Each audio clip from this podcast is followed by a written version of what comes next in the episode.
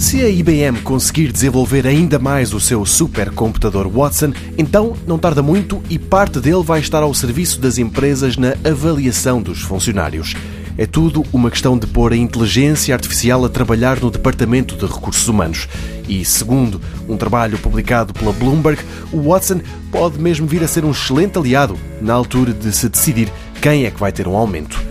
De acordo com a IBM, o Watson consegue estimar o desempenho de um funcionário com 96% de precisão e, com base nisso, que performance esse trabalhador irá ter no futuro.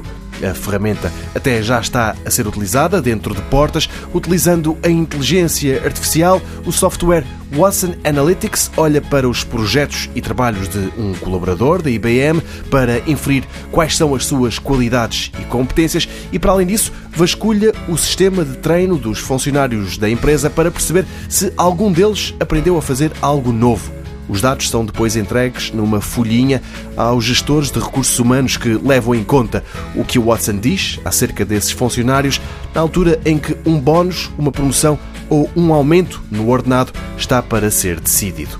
No fundo, a IBM já está a perguntar ao Watson o que é que ele acha, o que é que o algoritmo acha que cada empregado vai fazer no futuro. E aparentemente a ferramenta está a funcionar tão bem que, em breve, em vez de estar atenta apenas aos 380 mil colaboradores da empresa, pode começar a fazer parte dos recursos humanos de muitas outras em todo o mundo. Em breve, a inteligência artificial, as máquinas, podem decidir quanto é que os humanos vão ganhar ou se merecem uns euros a mais no final do mês. E com isto, esperamos não ter estragado as férias a ninguém. Até setembro.